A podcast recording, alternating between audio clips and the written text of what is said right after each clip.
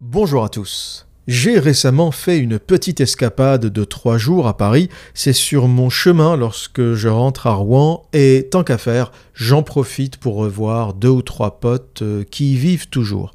D'autant plus que mon dernier passage à Paris remonte à il y a environ trois ans.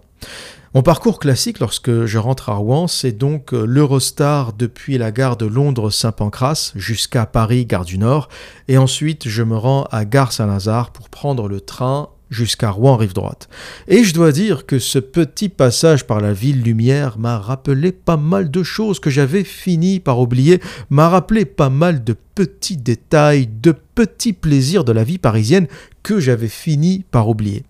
Et je vais vous raconter quelques anecdotes qui résument assez bien la vie parisienne et je vais essayer de vous raconter ces anecdotes en toute objectivité. J'ai un peu de mal à être objectif lorsque je parle de Paris. Voilà, c'est pas une ville euh, que je trouve extraordinaire et quand je parle de Paris, euh, j'ai du mal à parler bien de Paris. Mais je vais essayer au travers de ces anecdotes d'être le plus objectif possible, sans jugement de valeur, vous les raconter vraiment comme elles sont passées, et c'est le lot de tous les Parisiens, de tous les gens qui vivent à Paris. La première, je vais l'appeler l'anecdote de la valise. Ça se passe à Gare Saint-Lazare, je suis en train de marcher pour aller prendre mon train, et je fais pas attention, il y a une dame devant, et ma valise heurte son talon.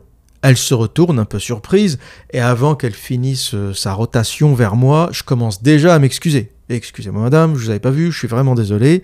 Et elle continue toujours à me fixer. Elle me regarde assez méchamment.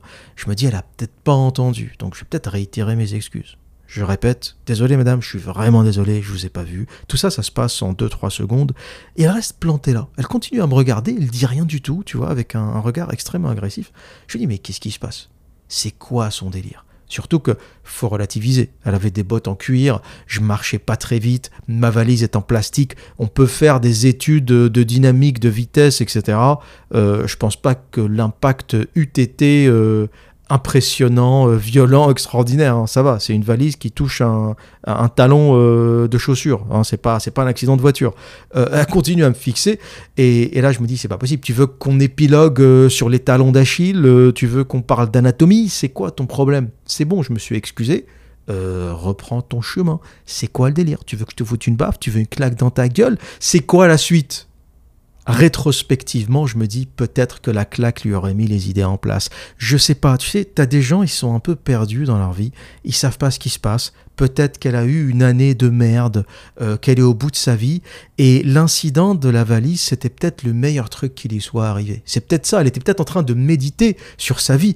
Enfin, un truc qui s'est passé, un inconnu qui m'a heurté le talon avec sa valise, et imagine cet inconnu, en plus, lui faut une claque, là, ça aurait été l'événement de l'année. Elle aurait parlé de ça pendant dix ans. On m'a giflé dans une gare à Paris. Elle se serait remémoré ça, peut-être euh, avec délectation. Et peut-être que je devrais rendre du service, sais rien. Peut-être que cette claque, elle se serait dit, et puis merde, c'est une ville de merde, il faut que je parte, euh, je lui aurais rendu service. Vous savez, il y a plein de choses qui se passent dans la vie. Sur le coup, on a l'impression que c'est négatif. Tu te fais virer, un licenciement, un coup dur dans la vie. Et quand tu analyses la situation 10 ans, 15 ans, 20 ans plus tard, tu réalises souvent que c'est le meilleur truc qui te soit arrivé. Tu te dis, mais bon sang de bon sang, ce licenciement, finalement, c'était une chance. C'est grâce à ça que je suis passé à autre chose, c'est grâce à ça que j'ai changé de pays, c'est grâce à ça que j'ai changé de boîte. Si j'avais pas été licencié, je serais encore dans cette boîte de merde à faire un boulot de merde. Tu sais pas vers quoi vont mener les choses, tu vois parfois, faut toujours euh, prendre les catastrophes qui t'arrivent dans la vie avec du recul parce que tu sais pas, euh, dans dix ans, cette chose va te mener vers quelque chose de meilleur. Cette catastrophe que tu avais appréhendée sur le moment comme une catastrophe est peut-être la chance de ta vie. Mais bon, tout ça, ça s'est passé dans ma tête, euh, j'avais pas le temps d'épiloguer, j'avais pas le temps de discuter, je me suis décalé sur la gauche, j'ai continué à avancer, je ne sais pas ce que cette dame est devenue. Aux dernières nouvelles, elle était toujours plantée là, euh, à se demander ce qui s'était passé. Euh, mais quelque part, c'est assez. Ça fait longtemps que j'avais pas vécu de choses pareilles. En Angleterre, euh, les gens s'excusent tout le temps. L'anglais est assez. c'est une langue où on s'excuse, on s'excuse beaucoup. C'est tout le temps I'm sorry, I'm so sorry. I'm really sorry, c'est sorry par-ci, sorry par-là, tout le monde est sorry. on s'excuse énormément en Angleterre et, c'est une culture où on s'excuse. Et, en général, voilà, tu bouscules quelqu'un, tu t'excuses. S'il voit dans ton expression faciale que tu es vraiment désolé, que c'est un petit incident ou un accident, il passe son chemin, tu passes ton chemin, et puis voilà. Euh, mais là, j'avais le sentiment, t'avais l'impression que cette femme avait essayé de régler son problème existentiel dans cet instant, tu vois. J'avais le sentiment qu'en fait, c'était l'événement, c'était l'événement de l'année. Et je me dis, ça, c'est un truc de parisien. Tu vois, t'as tellement une vie de merde à Paris, t'es tellement seul, t'as tellement personne à qui parler, que tu te dis, si j'arrive à m'engueuler avec la personne de la valise, là, c'est un événement. Si j'arrive, ce sera peut-être la seule communication. T'en sais rien, peut-être que cette femme, avec le confinement, avec cette année de merde, ces deux dernières années de merde qu'on a tous eues collectivement, peut-être que cette petite altercation, si j'avais euh, décidé de, de, de commencer une petite engueulade avec elle, peut-être qu'elle aurait apprécié, tu vois, ça aurait été l'événement de l'année, quelqu'un lui aura enfin parlé en 2021, enfin au bout de deux ans de confinement, quelqu'un l'aura engueulé. Ça reste un échange humain, une engueulade, ça reste un échange humain. C'est comme les couples qui s'engueulent avant de baiser, tu vois, t'as une relation qui devient un peu trop épère, les pantoufles, la bouffe devant la télé, il se passe plus rien. Hop, une petite engueulade, tu cherches euh, une merde, quelque chose pour se bagarrer, les femmes sont très douées pour ça. Tu vois, en général, quand ta gonzesse commence une bagarre, c'est pour que tu la baises après. Si t'as pas compris, t'es passé à côté de ta vie. Quand ça devient un peu pépère, les meufs cherchent la bagarre pour se faire baiser après. Les femmes ne peuvent apprécier le sexe que dans la violence. Du moins le sexe véritable, hein, le vrai sexe qui éventuellement pourra euh, mener vers l'orgasme. Tout ça, c'est ancré dans nos gènes. Je vais pas encore euh, répéter ce que j'ai déjà expliqué euh, maintes fois, mais il y a un peu de ça hein, au niveau subconscient. Si on essaye de, chercher ce qui est sous-jacent dans, cette violence, il y a toujours un peu de sexualité derrière. Mais bon, malheureusement pour elle, je ne l'ai pas giflé, elle n'a pas eu d'orgasme, euh, j'ai continué ma route. Mais ça, c'était ma première anecdote euh, sur, sur mon chemin, sur mon chemin euh, vers Rouen, à la gare Saint-Lazare. Mais ce n'était pas la seule. Ma deuxième anecdote s'est passée un peu avant. Je m'étais arrêté à un monoprix. Un peu avant d'arriver à la gare, je m'arrête à un monoprix pour acheter de l'eau, plus spécifiquement.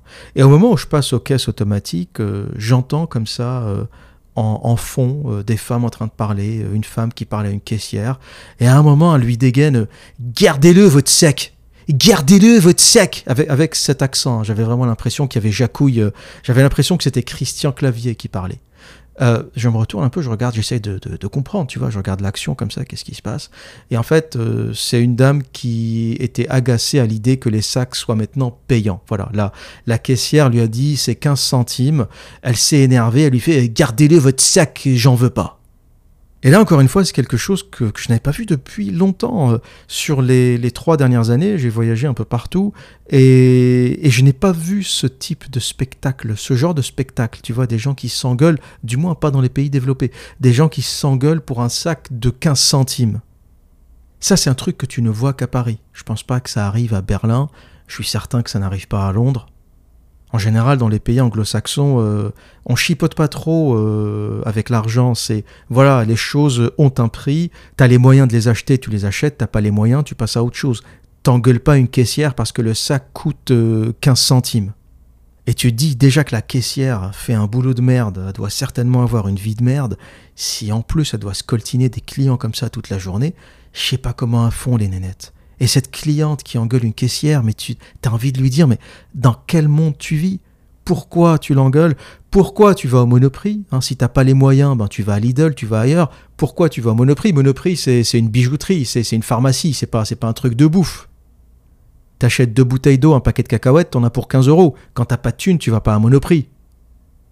Mais ça, c'est le parisien, tu vois. Il va aller dans un truc cher, en sachant que c'est cher, et ensuite, il va se plaindre que c'est cher. Tu vois, quand tu vas au Hilton, t'engueules pas la réception en disant c'est scandaleux, c'est scandaleux, vos chambres d'hôtel sont trop chères. Ben non, c'est le Hilton, mec, tu vas ailleurs. Mais le Parisien serait capable de faire ça. Le Parisien, ça va au Hilton et ça gueule à la réception. Ah, vos chambres sont trop chères, c'est inacceptable, je comprends pas ce truc.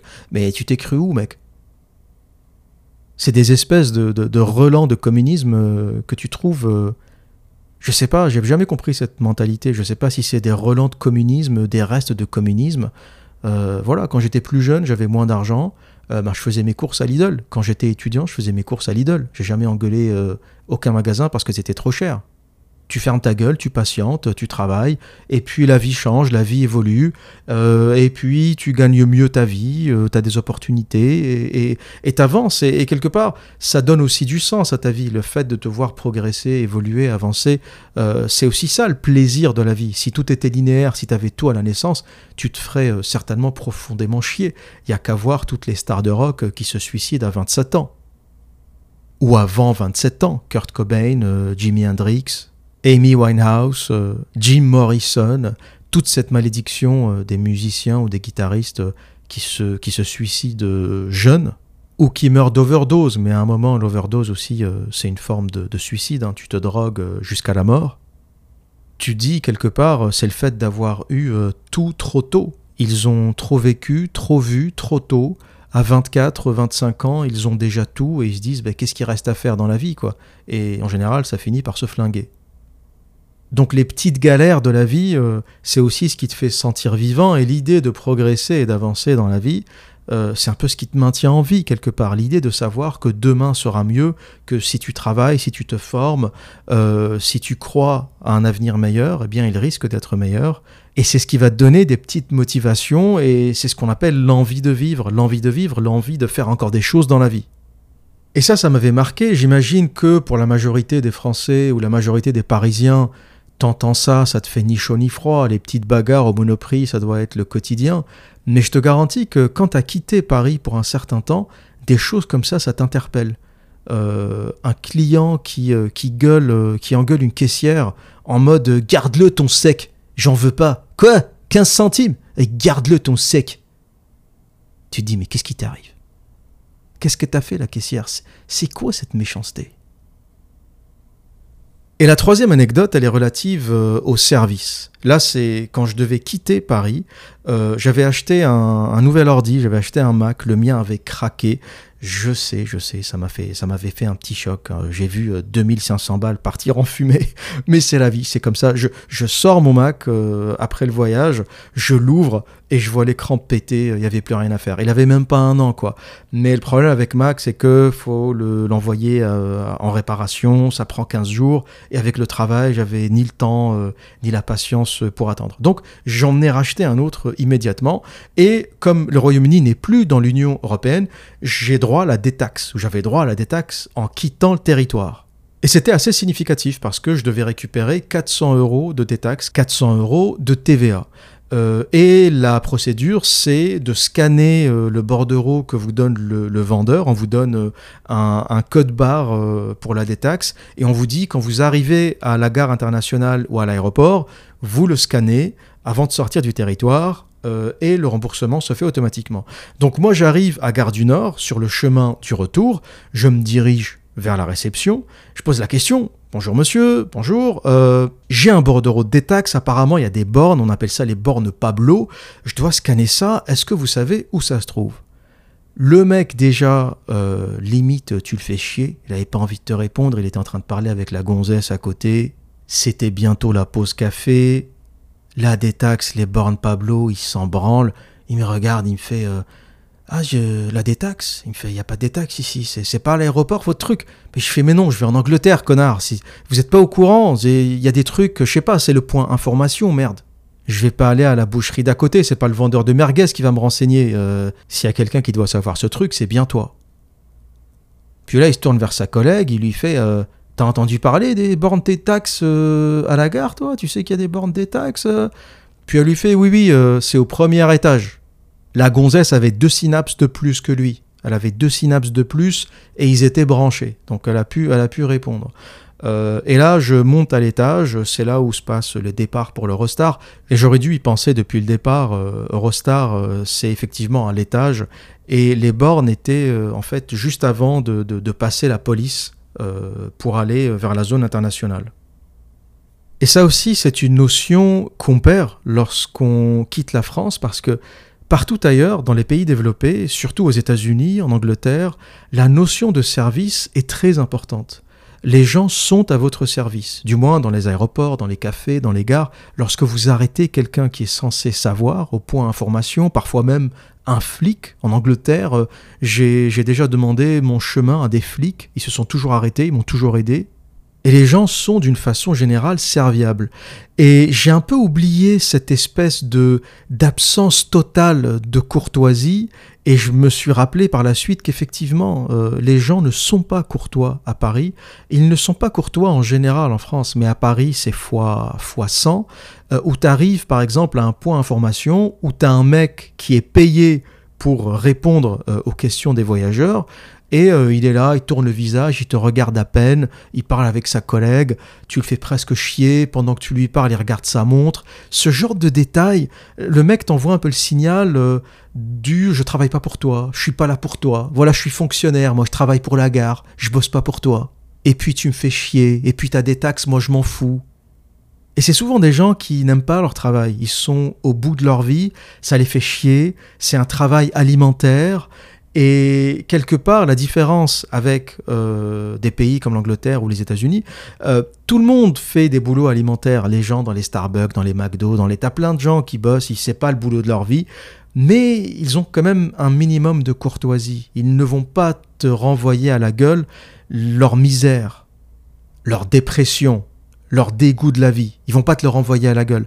Mais en France, on te le renvoie à la gueule. Quand quelqu'un n'aime pas son travail, quand quelqu'un est mal dans sa vie, il va te le renvoyer à la gueule. Quelque part, tu fais partie euh, de la misère des autres. Il faut que tu les accompagnes dans leur misère. Et moi, quand je vois ces gens-là, j'ai plus la patience.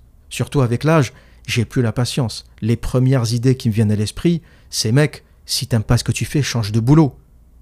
Arrête de transformer nos expériences de voyage en enfer parce que t'aimes pas ton boulot de merde. Et j'avais envie de dire aux, gens qui m'écoutent que si vous vivez à Paris et que vous souffrez, c'est presque normal. C'est normal. Paris est une ville insupportable.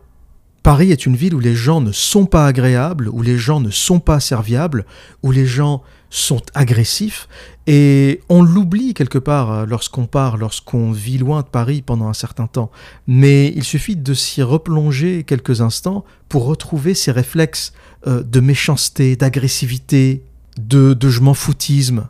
Et faire un boulot de merde, ce n'est pas une raison pour mal se comporter. Ça ne justifie pas euh, le fait de mal faire son travail. Certains vont me dire oui, mais tu sais, les serveurs ont une vie difficile. Euh, quand tu bosses au McDo, c'est difficile. Euh, quand tu bosses euh, chez Starbucks, c'est difficile. Oui, mais tu as choisi de bosser chez Starbucks. Si t'aimes pas, fais autre chose. Il y a plein de boulots alimentaires que tu pourrais faire où t'as pas besoin de faire face aux gens. Si par exemple tu as besoin d'un boulot alimentaire mais que t'aimes pas les gens, ça te fait chier le service, rendre service, l'amabilité, ça t'emmerde, fais bagagiste dans un aéroport. Là, tu es tranquille, tu es planqué derrière, tu prends une valise à droite, tu la déposes à gauche. T'as pas euh, à parler à des clients, t'as pas euh, à, affronter euh, des, des, clients inhospitaliers, t'as pas. Voilà, il y a des gens qui sont doués pour le service, ils ont le sourire, ils sont avenants, ils sont détendus. T'as des gens qui sont introvertis, qui ne sont pas faits pour ça, mais à ce moment-là, va bosser dans les rayons, par exemple. C'est génial, les rayons, tu prends une palette de produits, on te dit où les mettre dans le rayon, et, c'est réglé. Tu vois, il y, a des boulots qui sont faits pour les gens euh, asociaux, ou qui ne sont pas à l'aise, ou que ça fait chier euh, de sourire. Euh, il, faut quelque part choisir des métiers en fonction de, sa nature. Ne fais pas serveur si t'es pas hospitalier, si ça te fait chier. Et je me souviens, parlant du boulot de serveur et parlant de Starbucks, McDo, tous ces boulots alimentaires essentiellement, euh, lorsque j'étais allé à New York, ça remonte déjà, j'étais vraiment surpris par la façon dont j'ai été reçu dans un Starbucks. Alors, ça se passe pas toujours comme ça, mais c'était le premier Starbucks où j'étais allé. Alors, j'y vais plus depuis parce que j'aime pas beaucoup le café euh, et j'ai fini par n'y aller que pour pisser par la suite. Mais euh, au tout début, j'avais fait quelques Starbucks comme ça. C'est pratique, voilà. Ils sont à tous les coins de rue et à New York, euh, quand tu as envie euh, de pisser euh, ou de te reposer ou d'avoir un peu de clim s'il faisait chaud ou d'avoir la connexion Internet ou le Wi-Fi, tu as Starbucks ou McDonald's, quoi. Tu pas, pas beaucoup de choix.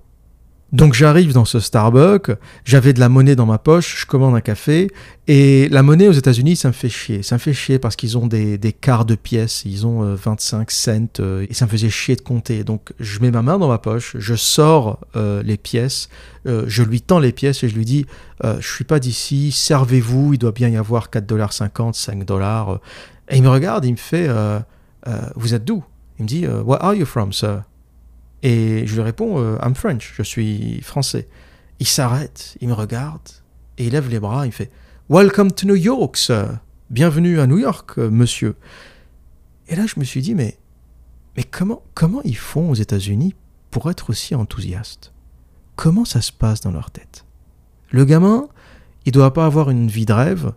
Et il était, le Starbucks était à Manhattan, mais j'imagine qu'il n'a pas les moyens de vivre à Manhattan, donc il devait certainement prendre le métro au mieux euh, depuis Brooklyn, mais déjà Brooklyn c'est cher, donc peut-être de bien plus loin, il devait se taper une heure ou une heure et demie de transport pour venir bosser dans ce Starbucks à Manhattan, et il avait encore l'énergie de sourire, d'être avenant. Euh, c'était un Afro-Américain, il devait avoir, euh, je sais pas, 21, 22 ans, certainement étudiant, et ça c'est quelque chose que vous ne verrez jamais à Paris. Et c'est peut-être quelque chose que vous ne verrez qu'aux États-Unis. Il n'y a pas beaucoup de pays euh, où euh, on lèvera les bras en vous disant euh, welcome, welcome to, je sais pas où, même à Sydney, même c'est des choses qui n'arrivent pas. C'est vraiment cette énergie, cet enthousiasme, vous le trouvez vraiment aux États-Unis. Et c'est là où je me suis dit que l'optimisme, l'envie de vivre, l'énergie, c'était pas une question d'argent. C'était pas une question d'argent, c'était une question de mentalité. Ce gamin, il n'est pas plus riche qu'un serveur à Paris. Le serveur à Paris euh, est certainement mieux payé. À New York, euh, les gens sont payés au lance-pierre. Les petits boulots, c'est payé au lance-pierre, c'est payé au pourboire. Euh, et, malgré tout, les gens sont plus avenants, sont plus agréables. Certains vont dire oui, mais justement, c'est parce que les salaires sont payés au pourboire, donc le serveur new-yorkais, s'il n'est pas avenant, s'il n'est pas souriant, ben il gagne pas sa vie. C'est en partie vrai, mais pas complètement. Les New-Yorkais sont plus positif d'une façon générale que les Parisiens. Les gens s'arrêtent pour vous aider. C'est quelque chose que vous ne verrez jamais à Paris. Je me souviens à San Francisco, j'avais rien demandé à personne. Hein. Je m'étais arrêté au milieu de la rue et je regardais ma carte. Ça faisait il y a très longtemps, j'avais pas encore euh, Google Maps sur mon téléphone, tout ça, donc c'était encore à l'ancienne. Je devais avoir euh, un guide du routard avec la carte. Euh, c'était une rue, il n'y avait pas beaucoup de passants. J'ouvre la carte et t'as un passant qui traverse la rue. Il était de l'autre côté de la rue, il traverse, il vient me voir. Je me dis, qu'est-ce qu'il fait? Il... C'est pas possible. Qu'est-ce qui J'ai fait une bêtise, euh, il va m'avertir de quelque chose. Et il me dit, qu'est-ce que vous cherchez? Euh, vous, voulez aller où? Est-ce que je peux vous aider? Euh, Montrez-moi votre carte, montrez-moi le coin où vous avez envie d'aller. Et il passe avec moi cinq minutes pour m'expliquer, tu vas tout droit, tu tournes à gauche, tu tournes à droite. Tu verras jamais ça à Paris des trucs comme ça, ça n'arrive, euh, ça n'arrive qu'en Californie pratiquement. Est-ce quelque chose qui existe dans la culture euh, anglophone, un peu plus euh, dans la culture américaine, des, des petites gentillesses comme ça au quotidien? Certains vont dire c'est faux cul, mais honnêtement, je préfère quelqu'un de souriant et d'avenant et de faux cul que quelqu'un d'honnête qui fait la gueule. Honnêtement, quand je prends mon café, entre le serveur parisien qui est au bout de sa vie et qui fait la gueule, mais qui fait la gueule de manière authentique. Euh, quand il fait la gueule, il est vraiment convaincu. Hein. C'est pas, c'est pas faux. Il fait vraiment la gueule, il te déteste vraiment. Il a vraiment pas envie d'être là, il a vraiment pas envie de te servir, et il le fait juste pour son salaire. Entre ça et le faux américain qui va être faux mais avenant, souriant, agréable, si tu veux, moi je suis pas là pour euh, faire ma vie avec eux, quoi. Donc le moment du service où je prends mon café, je préfère le faux cul avenant que l'honnête qui fait la gueule. Pourquoi? Parce que même le faux cul enclenche un cercle virtueux. C'est ça qu'il faut comprendre. Parce que lorsque tu fais du mal à quelqu'un, admettons, euh, tu parles mal à une caissière, tu vas générer de la tension, tu vas la mettre de mauvaise humeur elle va mal parler au client suivant parce que tu l'as énervé. Elle va mettre le client de mauvaise humeur. Et cette personne va mettre quelqu'un d'autre de mauvaise humeur. Et quelque part, c'est une espèce de cercle vicieux de la méchanceté. C'est ça qui se développe quelque part à Paris. C'est que comme tout le monde fait la gueule, comme tout le monde est méchant, comme tout le monde euh, se parle violemment, on, développe une espèce de cercle vicieux de la méchanceté, euh, mais qui est authentique. Hein. C'est pas faux c'est de la vraie méchanceté. Alors que dans le monde anglo-saxon, la culture est beaucoup plus faux c'est vrai, mais le faux génère un cercle virtueux où les gens se sourit, se parle poliment. On n'est pas là pour devenir copains, on va pas faire des enfants ensemble, on va pas faire notre vie ensemble. Donc on se croise momentanément dans la rue, dans le métro, dans un café, dans un resto. Et si on peut être sympa entre nous dans ces petits moments, faisons-le. Quitte à être faux Même le faux je vous le dis, ça, ça génère un cercle vertueux. Le gamin qui m'a dit Welcome to New York, avec en levant les bras, euh, et il a dit très fort, quoi. T'avais tout le Starbucks qui a entendu Welcome to New York. Il m'a mis de bonne humeur, le mec il m'a mis de bonne humeur. Je ne sais pas s'il était faux je ne sais pas si s'il avait passé une bonne journée, euh, si euh, il a reçu un texte de sa copine qui lui a dit euh, ce soir je te suce, ça l'a mis de bonne humeur. Je ne sais pas ce qui lui est arrivé à ce mec. Il était de bonne humeur. Il a, il a, c'est contagieux en fait. Il m'a mis de bonne humeur en faisant ça. Après tu vas me dire oui les mecs c'est des faux c'est pour avoir des pourboires. Ben, le faux non seulement il va avoir son pourboire, et en plus il me fait passer une bonne journée. Donc j'ai envie de dire, faut arrêter cette mentalité je suis honnête, je préfère être désagréable et honnête que agréable et faux Non, sois agréable et faux Souris, fais passer aux gens un moment agréable, euh, génère un peu d'optimisme autour de toi, même si c'est faux Tu verras, ça rendra la vie euh, un peu plus facile. La vie est déjà compliquée. La vie est déjà souffrance à la base. Tout le monde galère, tout le monde souffre un peu, tout le monde se lève le matin pour travailler. On sait que la vie est galère. C'est pas la peine d'en rajouter une couche. C'est bon, c'est pas la peine d'en plus faire la gueule. Tu t'es levé le matin à 6 heures, t'avais pas envie, t'es fatigué. Ok, très bien, la vie est déjà souffrance, la vie est déjà galère. T'as vraiment besoin de me faire la gueule pour me montrer que ta vie est galère? Je le sais, la tienne l'est, la mienne l'est. L'humain est sur Terre pour souffrir d'une façon générale. Si tu peux sourire pendant une fraction de seconde, quelques fois par jour, honnêtement, ça fera de mal à personne. Et Paris, dans son état actuel, est une ville de méchanceté, de tension, d'agressivité. Euh, il y a vraiment un cercle vicieux d'agressivité et de méchanceté qui est général. Dans le métro, dans les gares, dans les monoprix, à peu près partout. Les gens sont tous... T'as l'impression qu'ils ont décidé euh, collectivement, t'as l'impression qu'ils se concertent tous les soirs pour décider d'être désagréables le jour suivant. Et cette réputation, euh, aujourd'hui, est connue à travers le monde. Hein. À part euh, quelques touristes japonais, tout le monde sait que Paris est une ville insupportable. Paris est une ville qui est excellente en marketing. C'est vrai que c'est impressionnant. Il y a beaucoup de gens qui ne sont jamais venus à Paris, qui voient toujours Paris comme la ville de l'amour, la ville lumière, une ville euh, magnifique, une ville sublime, une ville propre, une ville belle. Quelqu'un une fois m'a dit Paris est magnifique, regarde tous ces euh, bâtiments anciens, euh, sublimes. Il me dit, euh, regarde, tu compares Londres par exemple. Londres, voilà, c'est des bâtiments modernes, c'est un peu hétéroclite. Et je lui ai répondu, oui, mais Londres a fait la guerre, mec. Londres n'a pas collaboré. Londres s'est fait bombarder la gueule parce qu'ils ont dit aux Allemands d'aller se faire enculer. Londres a été massacré, mais ils ont gardé leur dignité. Paris a été préservé, mais à quel prix? C'est vrai qu'on a la Tour Eiffel, on a le Louvre, on a le Grand Palais, mais le prix de tout ça, mec, baisser son froc pour garder la Tour Eiffel, euh, je ne sais pas si on peut s'en vanter. Donc oui, Paris est sublime, Paris est belle, Paris est intact, Paris c'est une espèce de, musée à ciel ouvert, mais euh, contrairement euh, à Londres, Rotterdam, Varsovie et des villes qui se sont fait complètement écraser par les Allemands, Paris est intact pour une raison que vous connaissez tous. Chaque fois que je vois ce Paris euh, intact, quasiment euh, comme une espèce de, grande sculpture, je ne peux pas m'empêcher d'y penser. Je me dis, tiens, euh, pas une seule bombe, pas un seul obus n'est tombé sur Paris.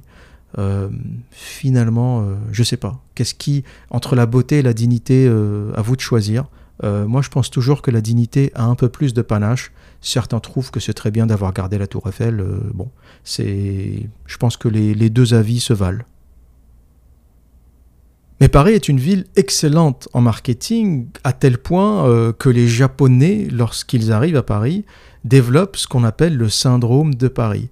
Et pour le résumer simplement, c'est lorsqu'on trouve des Japonais choqués, perdus, c'est des passants ou parfois la police qui retrouvent des touristes japonais qui ne se souviennent plus euh, de l'adresse de leur hôtel, euh, ils ne se souviennent plus parfois de qui ils sont, ils sont dans un état de choc total et quelque part ce choc est dû euh, à l'écart entre le Paris fantasmé et le Paris vécu. Il faut savoir que beaucoup de gens, avant d'arriver à Paris, ce qu'ils connaissent de Paris, c'est Hermès, Louis Vuitton, les Champs-Élysées, la Tour Eiffel, les musées, la mode, Jean-Paul Gaultier. les films, les séries, euh, Emily in Paris, euh, le truc qui se passe euh, entre le premier et le troisième arrondissement, elle bouge pas de là-bas. et les touristes ont ça en tête. Ils imaginent tous qu'il y a des musiques d'Edith Piaf dans la rue, qu'il y a encore des gens qui jouent de l'accordéon. Alors, il y a toujours des gens qui jouent de l'accordéon, mais c'est des Roumains, ça a changé, quoi. et ils arrivent à Paris, et tout de suite, t'imagines, déjà les portes d'entrée dans Paris, t'as Gare du Nord pour les trains, et t'as euh, Roissy-Charles de Gaulle pour les avions. Les deux pires situations possibles et imaginables. Déjà, quand t'arrives de Londres à Paris, gare du Nord, tu te dis, je me suis trompé de destination. Le truc, c'est Bamako. C'est pas possible. Parce que Saint-Pancras, l'équivalent de Gare du Nord en Angleterre, hein, euh, l'arrivée de l'Eurostar, est, l'une des gares les plus élégantes au monde. Saint-Pancras est magnifique, c'est d'une propreté incroyable, ça fonctionne, euh, alors c'est un peu plus petit que Gare du Nord. Hein. Gare du Nord c'est la plus grande gare d'Europe, mais Saint-Pancras, tu sens que tu es dans une gare d'un pays développé. Tu vois clairement que tu es dans la gare de la cinquième puissance mondiale. Tu vois, ça te... Voilà, tu es, en accord avec, euh, avec une gare d'un pays européen développé. Quand tu arrives à Gare du Nord, tu te dis mais qu'est-ce qui s'est passé? Qu'est-ce qui s'est passé? C'est quoi? C'est un territoire africain euh, en France? C'est une, une principauté africaine en France? C'est quoi? Mais c'est quoi ce truc? Puis tu sors de la gare, t'as les mendiants, les Roumains, c'est, bordélique. Euh, là, tu, tu reconnais plus la population, tu, ne reconnais plus les gens. Tu dis mais c'est quoi ce truc? Honnêtement, c'est, c'est, choquant. C'est choquant. Tu, ne, tu ne vois pas, euh, tu, n'arrives pas à concevoir que tu es dans un pays européen. Et c'est quelque chose qu'on ne voit pas à Londres. Hein. Beaucoup de gens me disent oui, mais l'observateur, Londres, les Pakistanais, les Indiens. Alors les gens qui me disent ça, c'est les gens qui n'ont pas mis les pieds à Londres depuis les années 70. Euh, parce que cette histoire d'immigration indienne pakistanaise, c'est euh, l'immigration des travailleurs des années 60-70. Depuis, Londres a bien changé.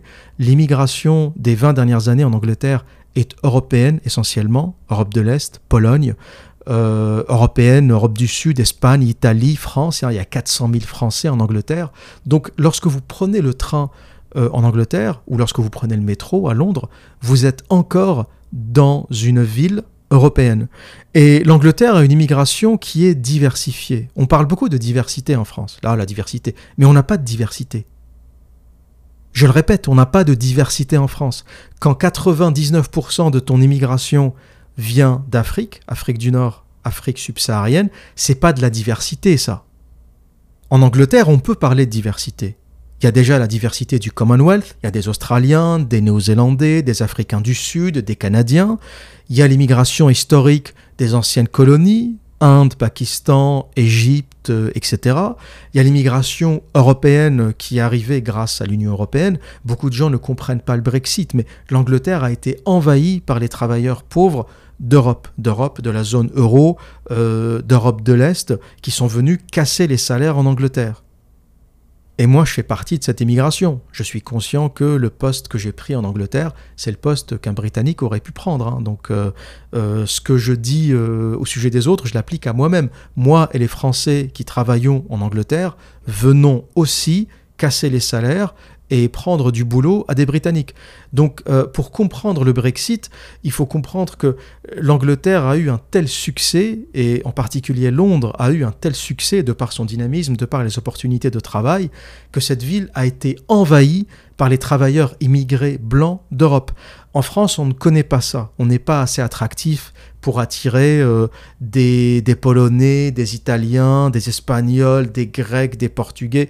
Euh, on n'est plus attractif pour attirer ce, genre de population. On l'était dans les années d'après-guerre, dans les années 50, dans les années 60, mais on ne l'est plus aujourd'hui. Euh, personne ne rêve de venir travailler en France, à part des habitants du tiers-monde qui voient la France comme étant un peu mieux que leur pays du tiers-monde, euh, mais t'as pas de Canadiens, d'Australiens euh, qui viennent travailler en France. C'est pas, euh, c'est pas, c'est pas le délire quoi. C'est pas, c'est pas le projet. Quand tu habites en Nouvelle-Zélande, tu rêves pas de venir travailler à Paris. Quand tu vis aux États-Unis, tu rêves pas de venir travailler à Paris. Quand tu es un investisseur américain, tu rêves pas de venir investir en France avec 75% de taux d'imposition sur tous tes revenus au-delà d'un million. Un million, c'est pas beaucoup hein, pour un homme d'affaires, tout est relatif. Euh, mais 75%, tu vois, au-delà d'un million, quand tu gagnes 100, tu donnes 75 à l'État. C'est du communisme. Un Américain voit la France comme un pays communiste. Donc, pour revenir à ce que je disais, lorsqu'on parle de diversité en France, ça me fait un peu rire. C'est pas de la diversité, c'est de la ghettoisation. Il n'y a pas de diversité dans l'immigration. 99% de l'immigration vient d'Afrique. C'est pas de la diversité, ça, c'est un ghetto. Si on avait euh, des Hongkongais, des Néo-Zélandais, euh, des Australiens, euh, des Chinois, des Kazakhs, des Russes, des Polonais, là j'aurais parlé de diversité. Mais il n'y a pas de diversité, c'est un ghetto. L'immigration en France, c'est un ghetto, c'est 99% d'Africains. donc si ça pour vous c'est de la diversité, on n'a pas la même notion de diversité.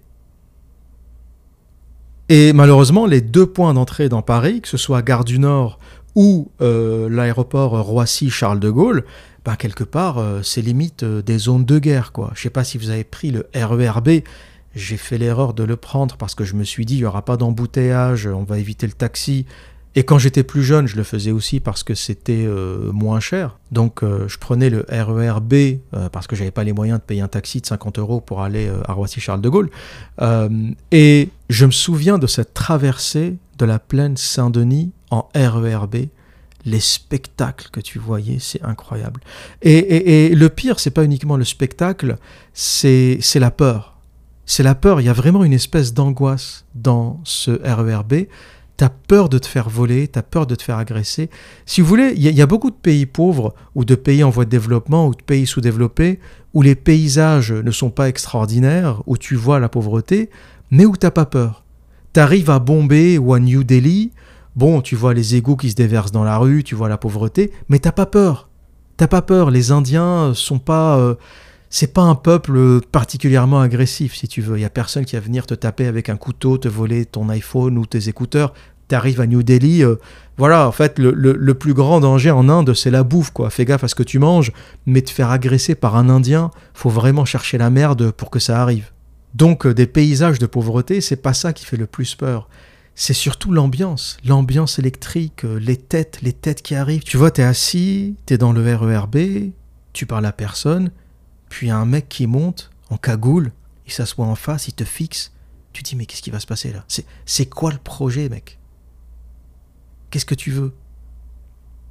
Et ça, encore une fois, c'est vraiment du made in France. C'est une agressivité que tu vois nulle part ailleurs. Je vous garantis que même si vous voyagez en Afrique, vous ne verrez pas cette agressivité. Elle est vraiment, c'est une espèce de, c'est une fabrique, c'est quelque chose qui a été fabriqué dans les banlieues françaises. Parce que même si vous voyagez euh, au Mali, au Bénin, euh, au Maroc, euh, dans les pays d'où est originaire cette immigration française, vous ne trouverez pas ce niveau d'agressivité. Vous ne verrez jamais ce niveau d'agressivité, même en Afrique. la banlieue française a créé une espèce de Frankenstein, un monstre, un monstre d'agressivité, de violence, de mal-être que vous ne verrez nulle part ailleurs. Et le RERB, dans ce, dans ce petit tronçon nord de traversée de la plaine Saint-Denis vers l'aéroport Charles de Gaulle, ou euh, le retour, hein, euh, enfin l'inverse, quand vous venez de l'aéroport vers Paris Centre, honnêtement, les touristes qui traversent ça, je pense que la plupart prennent le taxi, mais j'imagine que les jeunes ou ceux qui ont moins de moyens prennent quand même le RERB. Je me demande, mais à quoi ils pensent quand ils voient ça? Ou alors ils savent pas, quoi, jusqu'à ce qu'ils se fassent agresser. Euh, nous, on connaît, donc quand on voit quelqu'un monter en survette avec une cagoule, on, on sait tout de suite qu'il y a un truc qui va partir en couille. Eux, peut-être que ils, n'ont pas assez vécu en France pour, euh, pour avoir ces mécanismes. Nous, on a vécu dans cette merde, donc on, on, comprend tout de suite, on arrive à lire ces mécanismes, on arrive à lire cette violence. Et t'imagines un peu le touriste, surtout les gonzesses. Imagine les gonzesses toute leur vie. Toute leur vie, elles ont rêvé de Louis Vuitton, euh, de Jean-Paul Gaultier, euh, de Hermès, la mode, les sacs, les vêtements, elles ont revu euh, Emily in Paris euh, cinq fois, elles connaissent la série par cœur, euh, elles, connaissent toutes ces images du Paris romantique, la ville de l'amour avec les cadenas sur le pont des Arts.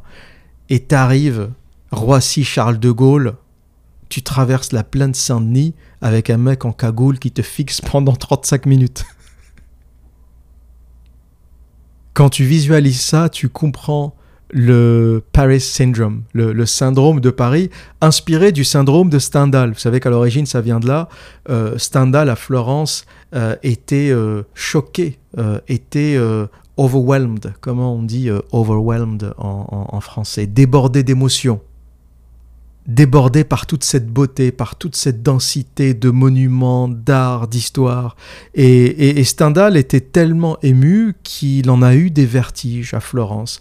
Et c'est ce qu'on appelle le syndrome de Stendhal lorsqu'on est euh, on est euh, étourdi euh, d'émotion.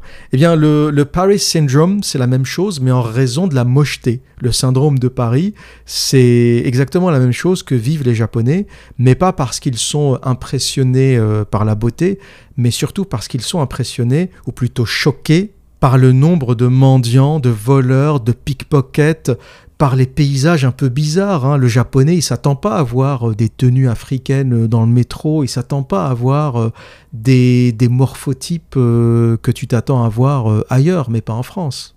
Et ce que je dis, c'est pas c'est pas raciste. Ce que je dis, c'est mettez-vous dans la tête d'un japonais. Quand toi tu vas au Japon, tu t'attends à voir des Japonais. Tu vois, tu arrives à l'aéroport de Tokyo, c'est propre, c'est impeccable, c'est nickel, il y a tout qui marche, les trains arrivent à la seconde près. Tu te dis, je suis au Japon. Tu vois, il n'y a pas de surprise.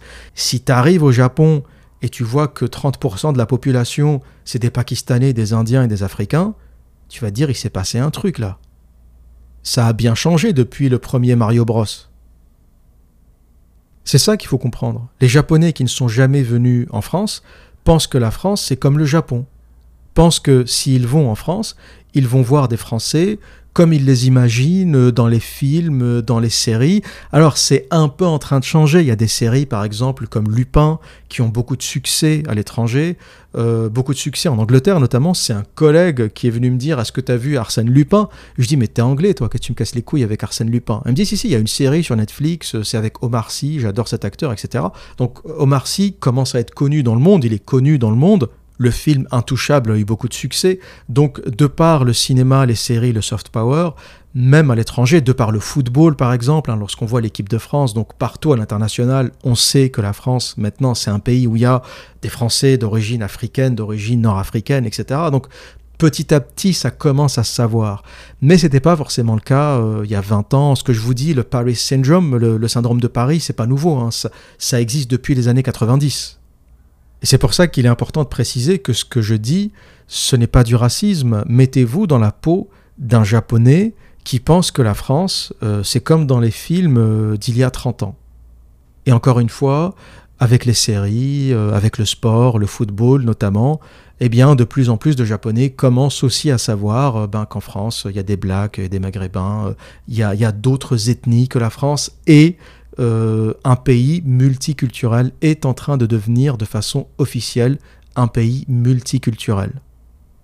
Je dis pas que c'est bien ou que c'est pas bien, je dis que c'est comme ça, c'est la marche du monde, euh, c'est le chemin qu'a choisi la France. La France s'est toujours rêvé en empire mondial. Voilà, on s'est toujours rêvé en grande puissance mondiale, on a rêvé qu'il y aurait des Français en Indochine, en Afrique du Nord, en Afrique noire, en Amérique du Nord.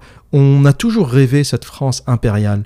Eh bien, on ne peut pas avoir de France impériale et rester blanc en même temps. C'est un peu le paradoxe euh, de la France, c'est un peu le paradoxe ou plutôt la schizophrénie que la France est en train de vivre aujourd'hui, c'est que c'est un pays qui s'est rêvé en empire mondial, mais, et qui se rêve toujours d'ailleurs en empire mondial, hein, euh, tout Français qui se respecte euh, veut que la France rayonne sur le monde, veut que la France reste une puissance, veut que la France continue à exporter euh, sa langue, sa technologie, etc. Et en même temps, veut que la France reste un pays pur, un pays blanc, un pays européen. Mais il faut choisir. On ne peut pas être un empire mondial et rester européen, rester blanc. C'est un peu la schizophrénie euh, dans lequel a toujours vécu la France. Vous savez qu'à une époque euh, de la France coloniale, de la France euh, impériale, il y avait même un drapeau qui montrait tous les types de Français. Et on avait sur le drapeau un asiatique, qui représentait l'Indochine. On avait un maghrébin avec une espèce de, turban traditionnel. On avait un, Africain, un noir. Euh, et c'était un peu le, drapeau des colonies, euh, le drapeau de l'Empire. Donc il y a eu une époque dans l'histoire de France où on a vraiment imaginé qu'il était possible d'être maghrébin et français, d'être africain, subsaharien et français, euh, d'être asiatique, d'Indochine, vietnamien, laotien et français. On a, on a rêvé ça, on a fantasmé ça. Mais comme ça n'a pas marché, eh bien quelque part on est en train de revenir euh, à l'intérieur de nos frontières, on redevient protectionniste et on se referme sur nous-mêmes. Mais il faut bien comprendre que ce qu'on vit en termes d'immigration aujourd'hui en France, c'est les collatéraux euh, de l'Empire français. Voilà, les pays qui n'ont pas colonisé euh, sont restés blancs. Hein. L'Islande est un pays blanc. L'Islande n'a pas d'immigrés sénégalais, togolais, congolais. Pourquoi? Ben, l'Islande, l'Islandais, euh, l'armée islandaise n'a jamais mis les pieds en Afrique. Les pays qui ne se sont pas rêvés euh, en empire mondial euh, ont conservé leur identité. Et, il est important de le dire, il y a vraiment une schizophrénie dans la culture française qui est que on veut être un empire mondial qui rayonne sur le monde et en même temps on veut rester à l'intérieur de nos frontières. Et ça c'est pas possible. Ça ne marche pas. C'est techniquement impossible coloniser un pays, partir dans un pays pour transmettre sa culture, euh, son système, euh, sa monnaie, etc., ben c'est un peu comme, euh, comme violer une femme. Vous allez trouver l'allégorie un peu violente, mais essayez de comprendre la logique. On a violé cette femme, on lui a fait un enfant, et maintenant on se retire, on a envie de partir. C'est ce qu'on a fait dans les colonies. On est parti, on a cassé les équilibres tribaux locaux, on a créé des États-nations. L'Afrique ne connaît pas l'État-nation. L'Afrique est un continent de systèmes tribaux. Et les frontières qu'ont dessinées Britanniques et Français sont encore aujourd'hui à l'origine euh, de plein de conflits.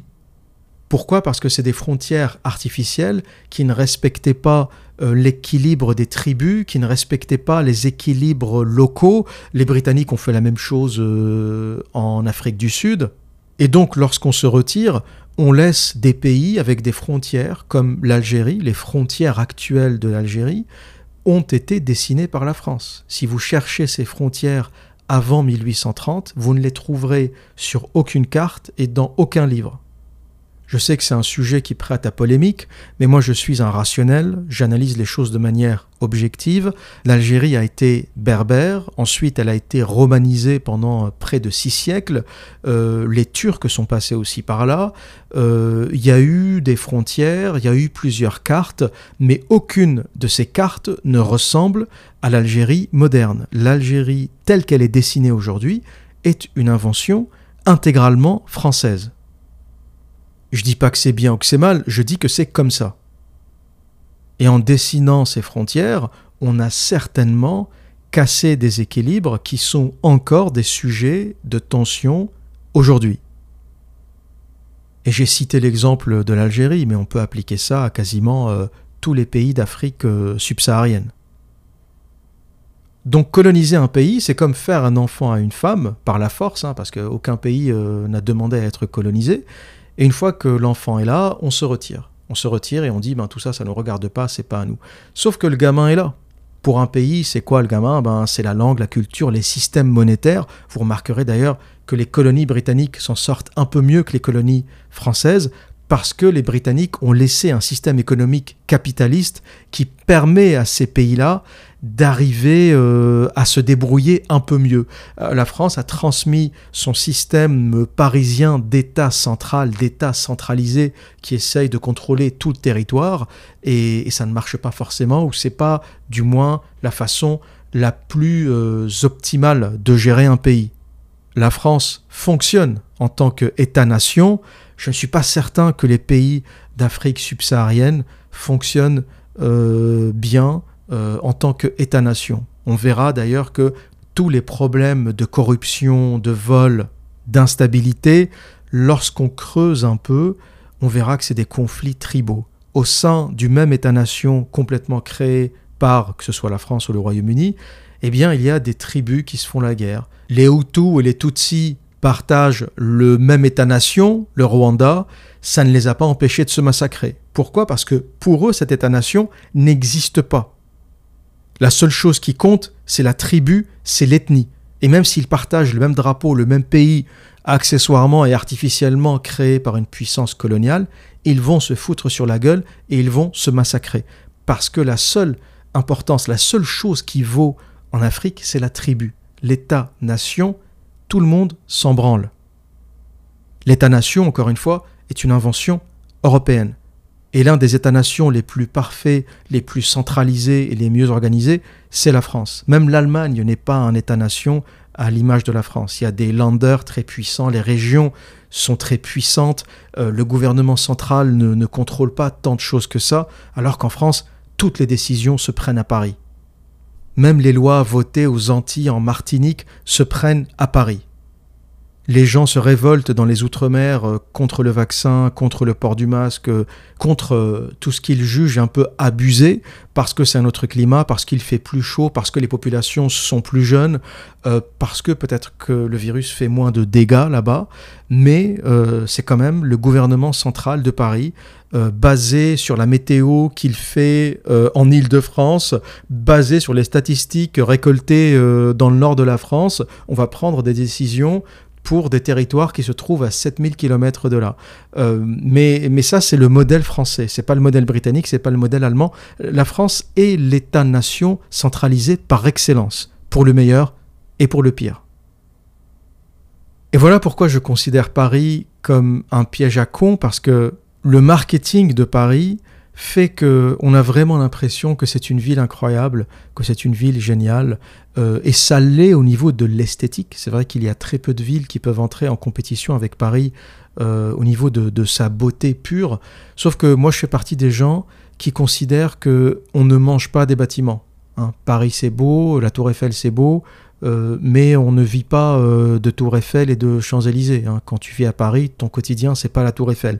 Ton quotidien, c'est les emmerdes, c'est la délinquance, c'est la saleté, c'est les embouteillages, c'est l'impossibilité de trouver une place pour stationner, euh, c'est les trottinettes à la con, c'est ce genre de choses que tu vois au quotidien. Hein. Euh, la tour Eiffel, euh, bon, encore une fois, le métal, ça se mange pas. Cette idée de ramener la grandeur de la France à la tour Eiffel, ça m'a toujours un peu agacé. C'est une très belle œuvre d'ingénierie, euh, mais faut arrêter deux secondes, quoi. Ça va deux secondes, c'est bon. C'est un tas de ferraille euh, qui est très haut, d'accord, mais euh, faut arrêter de transformer ça en espèce d'idole euh, et de ramener tout le savoir-faire français à Hermès et la Tour Eiffel, quoi. Ça va deux secondes. D'ailleurs, ça, ça fait partie du marketing contre-productif parce que les gens aujourd'hui dans le monde, beaucoup ne savent même pas que la France, c'est une puissance technologique. Tout le monde pense que la France, c'est un pays qui fabrique des sacs, euh, et qui a des restos. Voilà, dans, le subconscient collectif, la France c'est la bouffe, on mange bien, bien miam, euh, et euh, on a L'Oréal, hein, il y a les gonzesses qui se maquillent, hein, tout le tout le fake, le maquillage et toutes ces conneries de gonzesses, ben, ça se fabrique en France, et, les sacs, voilà. Et, quelque part, c'est ce qu'on vend à l'étranger, et on oublie que la France c'est une puissance nucléaire, c'est une puissance technologique, c'est une puissance numérique, c'est une puissance dans le secteur de l'automobile, c'est une puissance euh, aérospatiale. On fabrique quand même euh, Airbus. On est quand même le seul pays à avoir foutu une fessée à Boeing. Qui aurait pu, euh, qui aurait pu, qui aurait osé concurrencer le géant Boeing? C'est une puissance ferroviaire. Alstom, le TGV, les métros, les tramways, les fusées du programme spatial européen décollent depuis la Guyane parce qu'on est proche de l'équateur. Et donc la France est le seul pays à pouvoir faire décoller, le seul pays européen à pouvoir faire décoller des fusées depuis son sol. C'est pas en Roumanie qu'on va aller faire décoller les fusées. Et quelque part, on se tire un peu une balle dans le pied en résumant la France euh, à la cuisine et, euh, au sac Hermès euh, et au gâteau en chocolat, quoi. Et c'est vraiment un problème parce que très peu de, pays prennent la France au sérieux. Vous le, vous le sentez quand vous allez à l'international. Vous le sentez. Vous sentez qu'on ne considère pas la France comme une puissance nucléaire, par exemple. On a euh, le troisième ou le quatrième euh, arsenal nucléaire au monde, et les Américains nous parlent comme si on avait euh, deux chars et un canon à eau. Et finalement, ce marketing dont toute la microsphère parisienne se réjouit est contre-productif. Moi, je vous le dis, il est contre-productif parce que ça résume à l'international la France au maquillage et à la bouffe. voilà. Et, c'est vraiment dommageable parce que, pour le coup, toute notre industrie est en train d'être minimisée. Et la claque que nous ont donnée les Australiens, les Américains, au sujet de la vente des sous-marins, n'est pas anodine. C'est une vraie preuve du déclin de la France, c'est une vraie preuve que ce pays est de moins en moins euh, pris au sérieux parce que c'est un pays qui ne se prend pas au sérieux. Lorsque la France euh, prend la parole au siège de l'ONU, tu as l'impression que c'est la Roumanie euh, ou la Bulgarie ou la Lettonie qui parle, tu vois.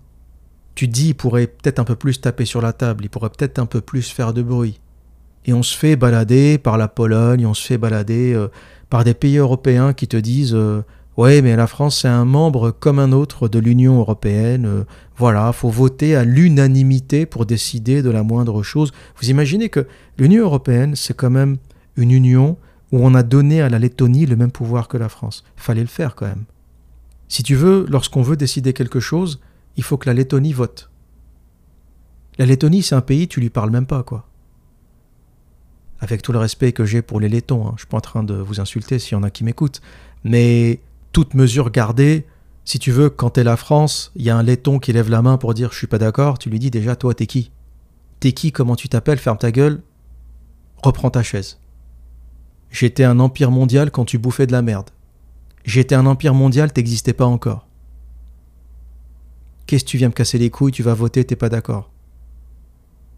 Et pour conclure, vous savez que on a le sentiment que ça ne fait que très peu de temps que euh, Paris est une ville en déclin, que Paris est une ville insupportable, mais ça fait plus longtemps que ça que beaucoup de gens, beaucoup d'artistes, euh, beaucoup d'auteurs ont le même avis. Et je vous passerai un extrait, un extrait de l'essai de Louis-Ferdinand Céline, livre extrêmement controversé, dans lequel il parle de Paris.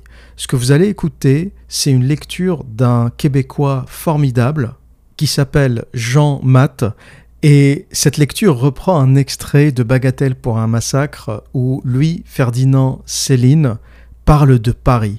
Il décrit Paris en 1937 déjà, et ce texte n'a pas pris une seule ride, il aurait pu être écrit aujourd'hui. Et vous allez me dire, mais l'observateur euh, Louis-Ferdinand Céline, il est antisémite, t'es fou de partager euh, cet auteur. Alors, moi je pars du principe que je fais confiance à l'intelligence de mon audience, je laisse les gens se faire une opinion, et je ne suis pas pour l'interdiction de ces textes. D'ailleurs, Céline n'est pas interdit, il est controversé, mais il n'est pas interdit. Et cette idée d'infantiliser son public en disant euh, on va décider pour vous, c'est ce que font les États aujourd'hui, on va décider pour vous parce que vous êtes des cons, on va vous interdire certaines choses parce que ça peut vous influencer et on va sélectionner pour vous ce que vous pouvez lire, je suis pas d'accord avec ça. Je pars du principe que les gens ont un libre arbitre et qu'on peut écouter euh, plein de choses, qu'on peut lire plein de choses en se faisant sa propre opinion. Et si quelqu'un dépasse certaines limites, eh bien on peut très bien se dire ben je suis pas d'accord, je trouve qu'il a poussé le bouchon un peu trop loin. Et c'est un peu la façon euh, avec laquelle j'aborde Céline. Je trouve qu'il a un talent formidable. Céline, tu l'aimes ou tu l'aimes pas, c'est un génie. On peut être d'accord ou pas avec le fond de sa pensée, c'est un vrai talent littéraire, c'est un vrai génie littéraire. Et il m'arrive parfois, quand je lis des choses, je me dis, bon, il a poussé le bouchon un peu trop loin. Ah, il dérape un peu. Ah, il généralise un peu. Mais, mais voilà, je, je peux apprécier quelqu'un sans être d'accord avec tout ce qu'il dit. C'est ça l'intellectuel, c'est ça la personne qui est capable de réfléchir, c'est ça la personne qui a un libre arbitre. C'est quelqu'un qui est capable de dire, j'ai écouté ce truc, je trouve que c'est bien sur certains points, je trouve que ça déborde un peu sur d'autres points, et puis voilà. Et, je pense qu'il faut faire confiance à l'intelligence des gens et, pas les traiter comme des gamins en décidant à leur place ce qu'ils ont droit de lire, ce qu'il faut leur interdire, parce qu'ils vont être influencés. Sous-entendu, c'est tous des cons, euh, ils vont croire à tout ce qu'ils lisent. Euh, moi, je pense que non, et c'est la raison pour laquelle je partage euh, un extrait sur Paris, essentiellement, de Louis-Ferdinand Céline, avec une lecture euh, sublime, avec l'accent québécois qui n'enlève rien à son charme, de Jean Matt. Très bonne écoute à tous, et à très bientôt. Paris, puisque nous en sommes là, est une ville qu'on ne peut plus reconstruire, même plus aménager d'une façon ou d'une autre. Les temps des rafistolages, des bricoles, des petites malices, des affuteries sont révolus. C'est une ville qui a fait toute sa vie, qui est devenue maintenant toute misible, mortelle pour ceux qui l'habitent. Le mieux, c'est qu'elle reste croupir en retrait définitif, en touchant musée, avec tourniquet si l'on veut, une exposition permanente en arrière des événements comme Aigues-Mortes, Bruges ou Florence. Faut la démembrer tout à fait, lui laisser juste les parties mortes, tout le faisandé qui lui convient. Pour les humains, c'est autre chose. Ils ne peuvent pas vivre dans un cadavre. Paris, jolie ville croupissante, gentiment agonique, entre la noble place des Vosges et le musée carnavalet. Parfait. L'agonie est un spectacle qui intéresse bien des personnes. Vieillards fétides qui se disloquent en susurrant des choses d'histoire. La seule banlieue possible d'une ville de 4 millions d'habitants, c'est la mer. La mer seule, assez puissante, assez généreuse, pour assainir quotidiennement ce terrible infernal ramassis, cet effrayant conglomérat de pourriture organique, inhalante, expirante, chiatique, fermenteuse, fébricilante, virulogène. La ville la plus malsaine du monde, la plus emboîtée, la plus encastrée, infestée, confinée, irrémédiable. Paris, dans son carcan de collines, un cul-de-sac pris dans un égout, tout mijotant de charognes, de millions de latrines, de torrents de mazout et pétrole bien brûlant, une gageure de pourriture, une catastrophe physiologique préconçue, entretenue, enthousiaste. Population à partir de mai, plongée, maintenue, ligotée dans une prodigieuse cloche au gaz, littéralement suffoquée, strangulée dans les émanations, les volutes de mille usines, de cent mille voitures en trafic, les dégagements sulfureux, stagnants de millions de chiots, absolument corrodés, minés, putréfiés jusqu'à ces derniers hémoblastes par les plus insidieuses, les plus pernicieuses ordures aériennes. Ventilation nulle. Paris est un pot d'échappement sans échappement. Buée, nuages de tous les carbures, de toutes les huiles, de toutes les pourritures jusqu'au deuxième étage de la tour Eiffel. Une cuve opaque, asphyxiante au fond de laquelle nous rampons et crevons. Densité de pourriture vaporeuse infranchissable à tous les rayons solaires directs. La nuit, le fameux Wesson lui-même, avec ses 300 millions de bougies, sèche, risible contre ce rideau de toutes les pourritures parisiennes stagnantes, parfaitement opaques. Aucune lumière ne peut percer, disperser cette bouillie. Pourriture prodigieuse, surchauffée, enrichie infiniment pendant tous les mois de l'été par tant d'autres saloperies permanentes, exsudants organiques, résidus chimiques, électrifiés de millions de carburations abjectes qui nous filent tout droit les bronches et le trésor de notre sang à la bonne santé pour la ville lumière, une poubelle gazeuse pour torture imbécile. Salut! Les humains se traînent dans Paris, ils ne vivent plus, c'est pas vrai. Jamais ils n'ont leur compte humain de globules, 3 à 5 milliards ou plus au lieu de 7. Ils n'existent qu'au ralenti, en larves inquiètes. Pour qu'ils sautent, il faut les doper. Ils ne s'émoustillent qu'à l'alcool. Observez ces faces d'agonique, c'est horrible à regarder. Ils semblent toujours un peu se débattre dans un suicide. Une capitale loin de la mer, c'est une sale cuve d'asphyxie, un père-lachaise en convulsion. C'est pas de l'urbanisme qu'il nous faut. C'est plus d'urbanisme du tout. La banlieue, faut pas l'arranger, faut la crever, la dissoudre. C'est le bourrelet d'infection.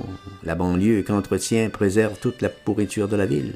Tout le monde, toute la ville, à la mer, sur les artères de la campagne pour se refaire du sang généreux, éparpillé dans la nature, au vent, aux embruns, toutes les hontes, les fientes de la ville. Débrider toutes ces crevasses, ces rues, toutes ces pustules, ces glandes stimulantes de tous les pus, les immeubles, guérir l'humanité de son vice infect, la ville. Quant à nos grandes industries, ces immenses empoisonneuses, toujours en train de gémir après la Seine et les transports, on pourrait bien les contenter, les combler dans leurs désirs, les répartir immédiatement sur tous les trajets d'autostrade, sur tout l'immense parcours rural, c'est pas la place qui leur manquerait par catégorie. Elles auraient des mille kilomètres de grands espaces et de verdure pour dégager leurs infections. Ça dissout bien les poisons des mille kilomètres d'atmosphère. Le verre, ça prend bien le carbone. extirper les masses asphyxiantes de leur réduit, de leur asphalte, les damner de la gueule vinasseuse, les arracher du bistrot, les remettre un peu dans les prairies avec leurs écoles et leurs vaches pour qu'ils réfléchissent un peu mieux, voir s'ils seraient un peu moins cons, les femmes un peu moins hystériques, une fois moins empoisonnées, les distances plus ou moins grandes pour les boulots ou l'école, c'est pas une question. Les transports, il faut qu'ils servent.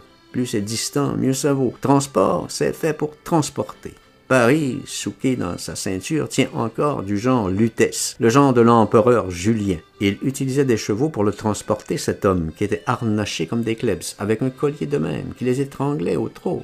C'était pas pratique. Ce serait moins long en autostrade de Paris à Rouen que pour aller de nos jours de la porte Montrouge à la place Clichy. C'est ça qu'on aurait dû montrer aux étrangers insatiable, frénétique de sensationnel. Toute une capitale de l'Europe en train de se débiner, de se faire les balises, de s'en aller par mont, par vous, avec tout son personnel, de déménager vers les plages. Ils ne seraient pas venus pour rien, les touristes, tant par tête. Ils auraient eu de quoi causer, de se faire des réflexions pendant les longues soirées d'hiver. C'est pas difficile de comprendre que Paris est plus habitable. Regardez un peu les gens riches, ils y habitent presque plus. Quand ils y passent deux mois par an, c'est le bout du monde. Paris manque à présent de tout. Ils le savent bien, les michés. Tout ce qui peut permettre à l'homme une vie à peu près supportable, pas trop asthénique. L'eau claire, le vent, les poumons, les fleurs, les espaces, les jardins, les globules rouges, le silence. On a enlevé tout ça aux masses, sournoisement. C'est la plus vilaine manigance, la plus dégueulasse escroquerie qu'une administration sinistre de rapaces vendus assassins ait jamais commise en pleine connaissance de cause. L'exposition, c'est le comble. On ne pouvait pas faire plus ignoble que ce bourbier surfaisandé de tous les résidus de Camelot, de toutes les moutures d'alcool, de tous les relents de l'univers, tout à l'égout. Il ne faut plus urbaniser, il faut crever, émietter, dissoudre les villes, et Paris, pour l'exemple, d'abord éparpiller ce Paris, faire avec lui petit pousset jusqu'au bord des vagues. Ça me fait toujours chier énorme quand j'entends tel fumier d'écrivain en crise d'effet dithyrambique, journaleux dopé, chanter du credo, entonner encore une fois l'osanna de la ville merveilleuse. Ville infâme et merveilleuse. Il n'est que ces soufianteux, déboulinant de leurs wagons pommes, le cul encore tout empaillé des étables du bled natal pour s'égosiller d'enthousiasme. Quand je foulais, en mes vingt ans, ce pavé magique, le boulevard Saint-Michel, je me sentais venir des ailes. Fines emblavures de fausses coliques, petites saloperies sivoiseuses. Si vous aviez été élevé un petit peu passage Choiseul, dessous les vitraux caloriques, si vous aviez un peu connu les soirs de torture d'étuve, dans le fournil des gaz sulfurés, vous parleriez pas pour des rien. Vous seriez peut-être moins ardent, beaucoup moins féru, moins bardique sur les délices parisiens, sur les dessous friolants de l'incomparable capitale toujours la même banale raison. Pour tous ces credos dégueulasses, ces flagorneries urbanitaires, pour toutes ces jactances imbéciles. L'aveuglement, la muflerie, c'est tout. C'est ça le ronron adulateur des éberlués de leur province.